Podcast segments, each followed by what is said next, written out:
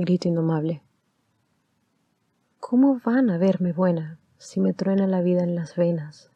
Si toda canción se me enreda como una llamarada, y vengo sin Dios y sin miedo, si tengo sangre insubordinada y no puedo mostrarme dócil como una criada mientras tenga un recuerdo de horizonte, un retazo de cielo y una cresta de monte. Ni tú, ni el cielo, ni nada podrán con mi grito indomable. Esto es Red Comendadas, un podcast del Centro Cultural Ananda Mapu. Bienvenidos todos al primer capítulo de Red Comendadas. Mi nombre es Ruby Burati, soy la encargada del área de artes literarias del Centro Cultural Ananda Mapu y ahora la conductora de este podcast. Antes de comenzar de lleno con la entrevista de hoy, quisiera hablarles un poco de qué trata. Buscamos conocer, compartir y difundir el oficio de las mujeres del circuito del libro. Queremos conocer sus ideas, sus proyectos, lo que las mueve e inspira.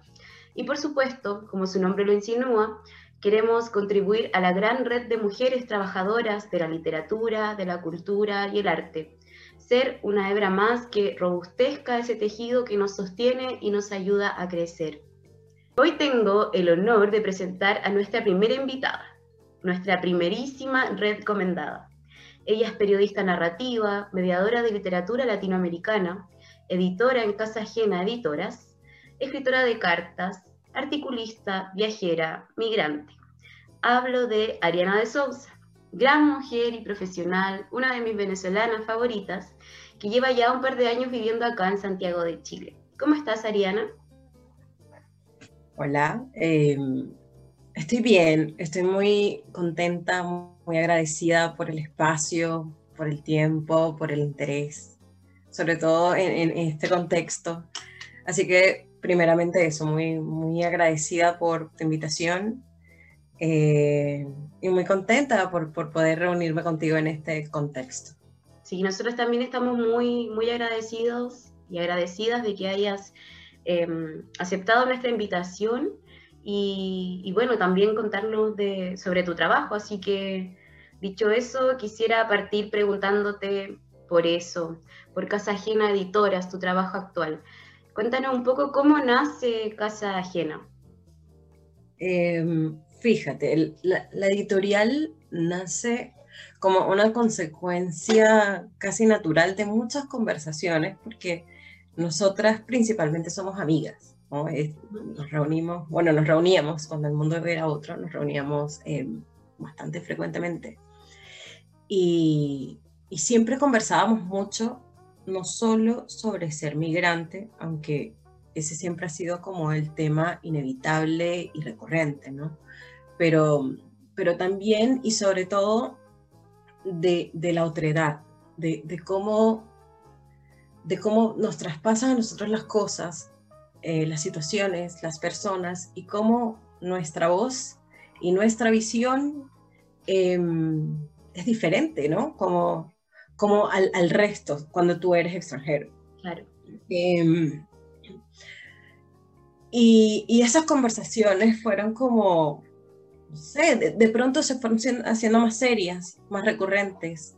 De pronto nos fuimos haciendo como documentos en los que nos anotábamos las cosas que, que estábamos diciendo. Luego se transformaron en reuniones y, y llegó un momento que, que, fue como, pues, porque también ah, pasa, pasa algo cuando uno está en esta posición que es muy fácil eh, terminar como quejándose, ¿no? Y entonces había como eh, esta cuestión y, este remarcar de que no hay un espacio para, para que esto pueda decirse, para que esto pueda hablarse, o hay muy pocos. Em, y llegó, claro, el punto de que lo dijimos tanto que fue como, ya hagámoslo nosotras.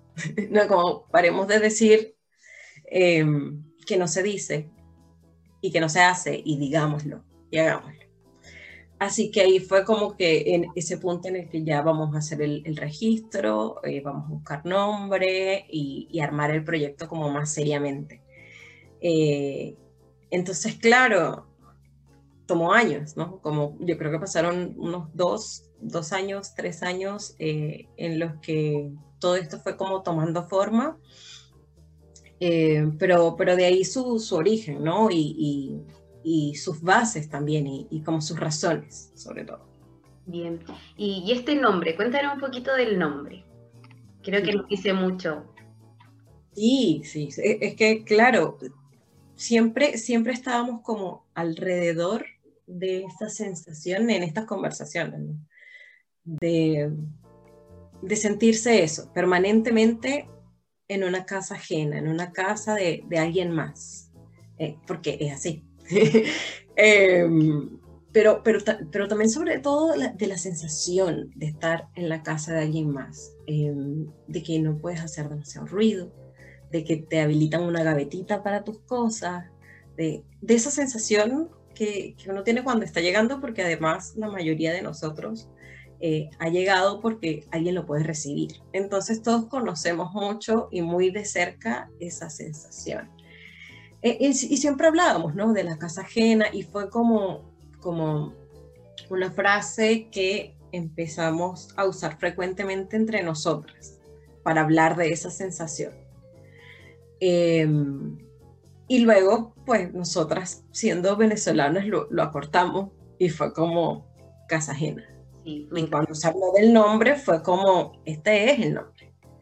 Y, ¿no? y ni siquiera separado porque no, no iba como con, con la naturaleza de, de, cómo nosotros hablamos. Entonces fue como, es casa ajena. Y, y casa ajena se quedó. Bien, me encanta el nombre, muy, muy lleno de, de, de, identidad, de no solo una identidad nacional, ¿cierto? sino de esa identidad que, va transformándose de acuerdo a los procesos que vamos viviendo, los lugares que habitamos, así que creo que es lo que más amo de, su proyecto, como que uno ya, el nombre sintetiza mucho de lo que uno se va a encontrar. Y bueno, también quisiera preguntarte em, sobre este oficio de, de editar para todas las personas que nos están escuchando y que tal vez no conocen ni tampoco dimensionan el proceso que conlleva editar un libro y también hacerlo desde la edición independiente. ¿Cuáles son los procesos? ¿Cuáles son las etapas? Si nos pudieras contar un poco.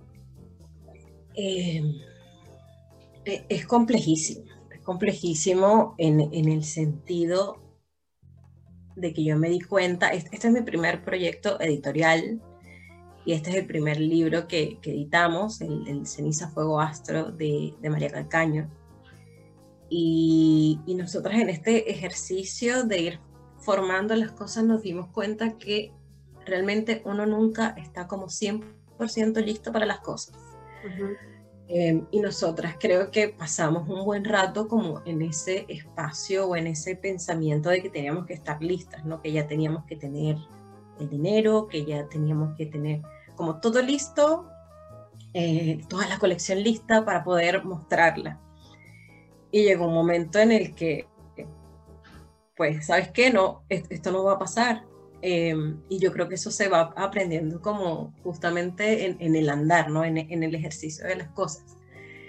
Em, que, uno tiene que ir equivocándose una y otra vez y, leyendo mucho, eh, investigando mucho, hasta dar con lo que con lo que resuena con el proyecto, con lo que resuena con los integrantes del proyecto, eh, y al mismo tiempo que sí que, que, resuene con eso, pero que también dé un mensaje que, con, el, con el que tú que tú también quieras mostrar y no solo que resuene contigo, ¿me entiendes? Porque, porque yo tampoco es tan individual.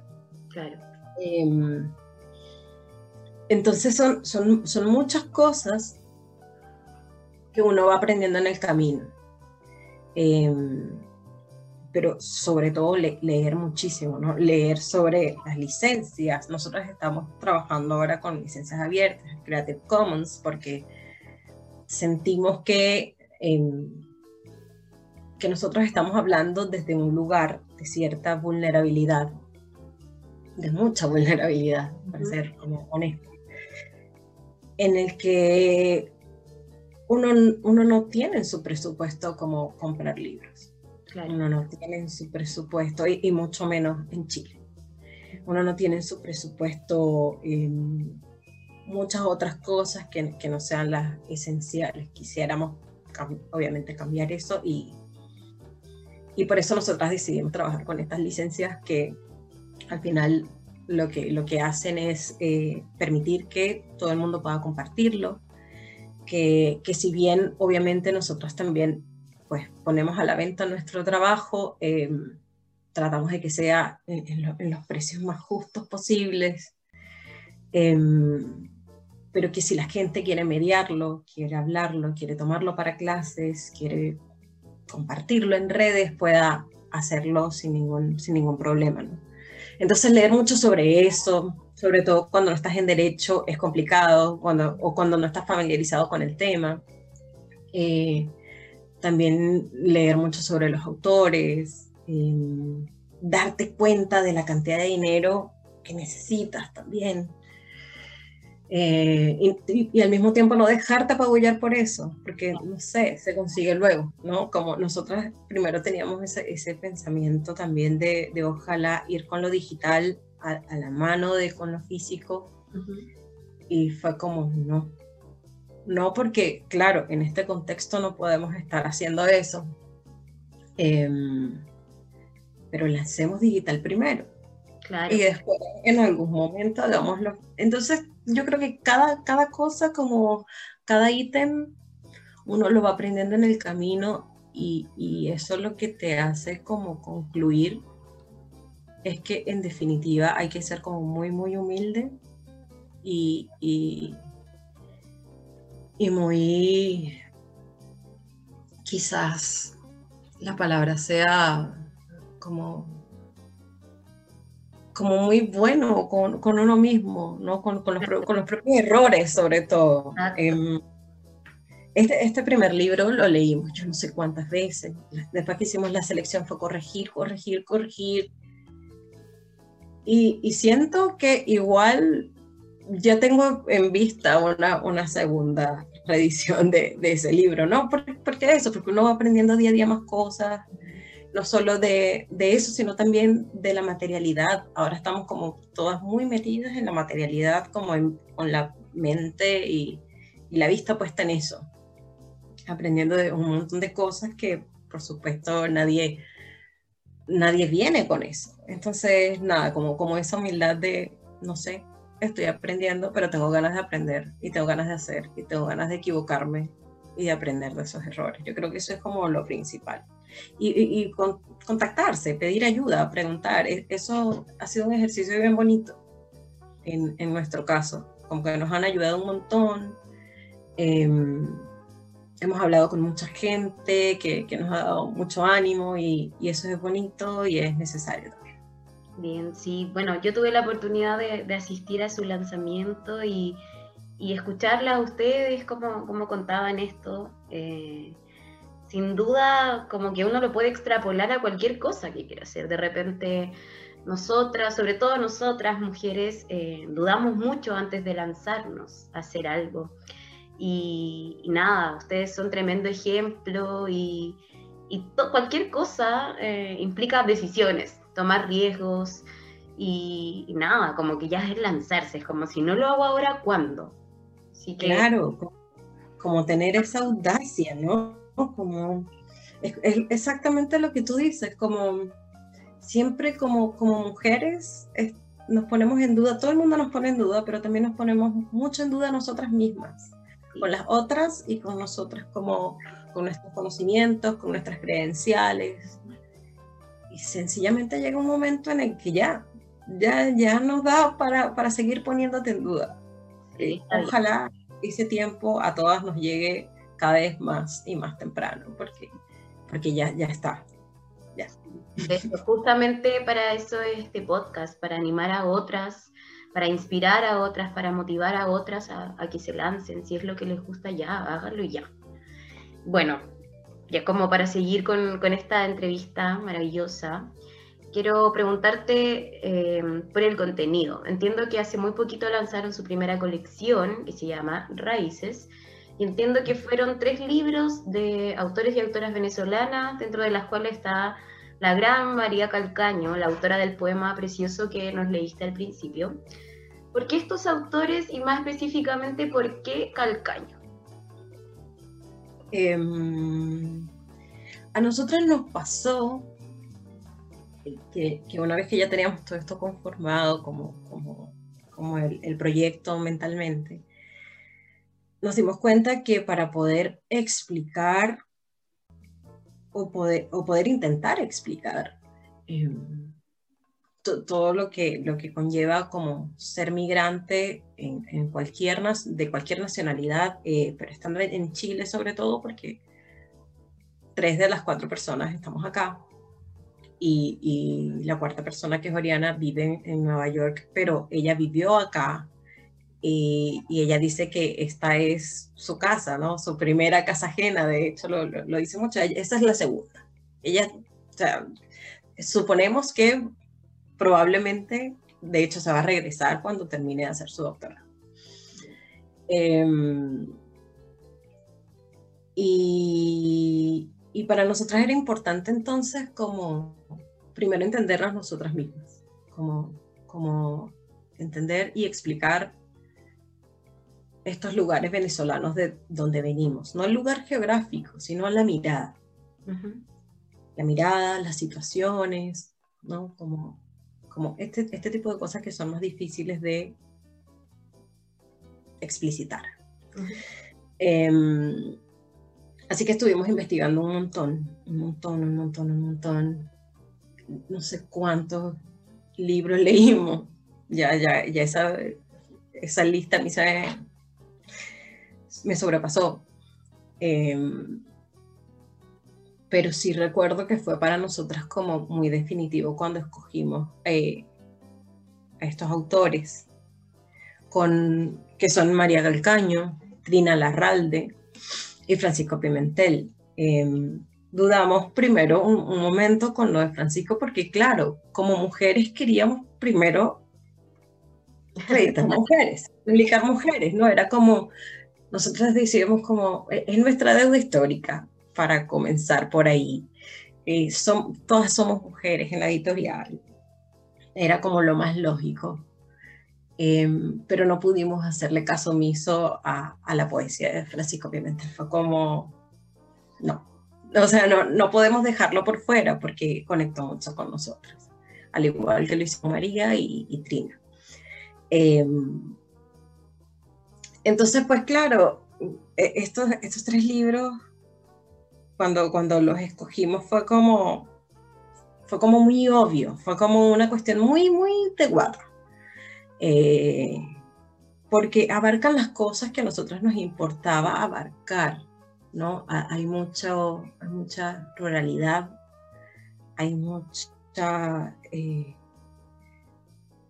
como hay, hay, cierta desesperanza que, claro, está siempre presente cuando, cuando tú estás como en tránsito, pero también hay un optimismo enorme, ¿no? Al mismo tiempo, eh, todos tienen como estas cosas en común y, y los autores e, eran tremendamente, como tremendamente venezolanos en el sentido de, de cómo se expresaban pero al mismo tiempo fueron autores a los que allá no se les dio tanta importancia.